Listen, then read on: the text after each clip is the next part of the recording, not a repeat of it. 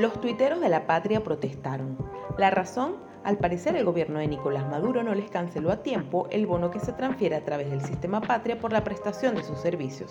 ¿Y cuál es su servicio? Promover la propaganda del gobierno a través de Twitter.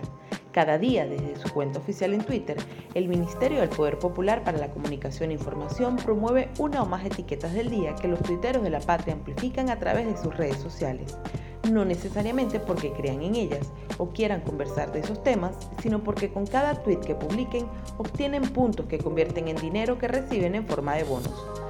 Aparentemente en mayo el dinero para los bonos no llegó a tiempo, o al menos no completo. En la conversación de Twitter registramos etiquetas como respeto para los tuiteros y tuiteros patria como forma de protesta digital para reclamar el dinero que a cada uno le correspondía.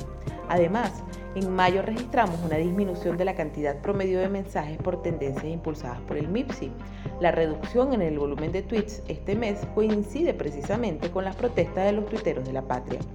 Pero ser tuitero de la patria es un trabajo real. En un país como Venezuela, en el que el 81% de los ciudadanos viven en pobreza, la opción de ganar dinero tuiteando lo que el gobierno diga a cambio de bonos se ha convertido en una práctica extendida dentro de la población más vulnerable. Si bien no es un trabajo real para muchos ciudadanos, inscribirse en el sistema patria como tuitero representa un ingreso extra que muchas veces se convierte en su ingreso principal. Esto hace que el régimen se aproveche de la necesidad de la gente para ante la crisis darles bonos a las personas por difundir su propaganda. Pero ¿por qué no es correcto ser tuitero de la patria? Aunque muchos buscan solo recibir más bonos, lo que hacen viola las políticas de uso de Twitter.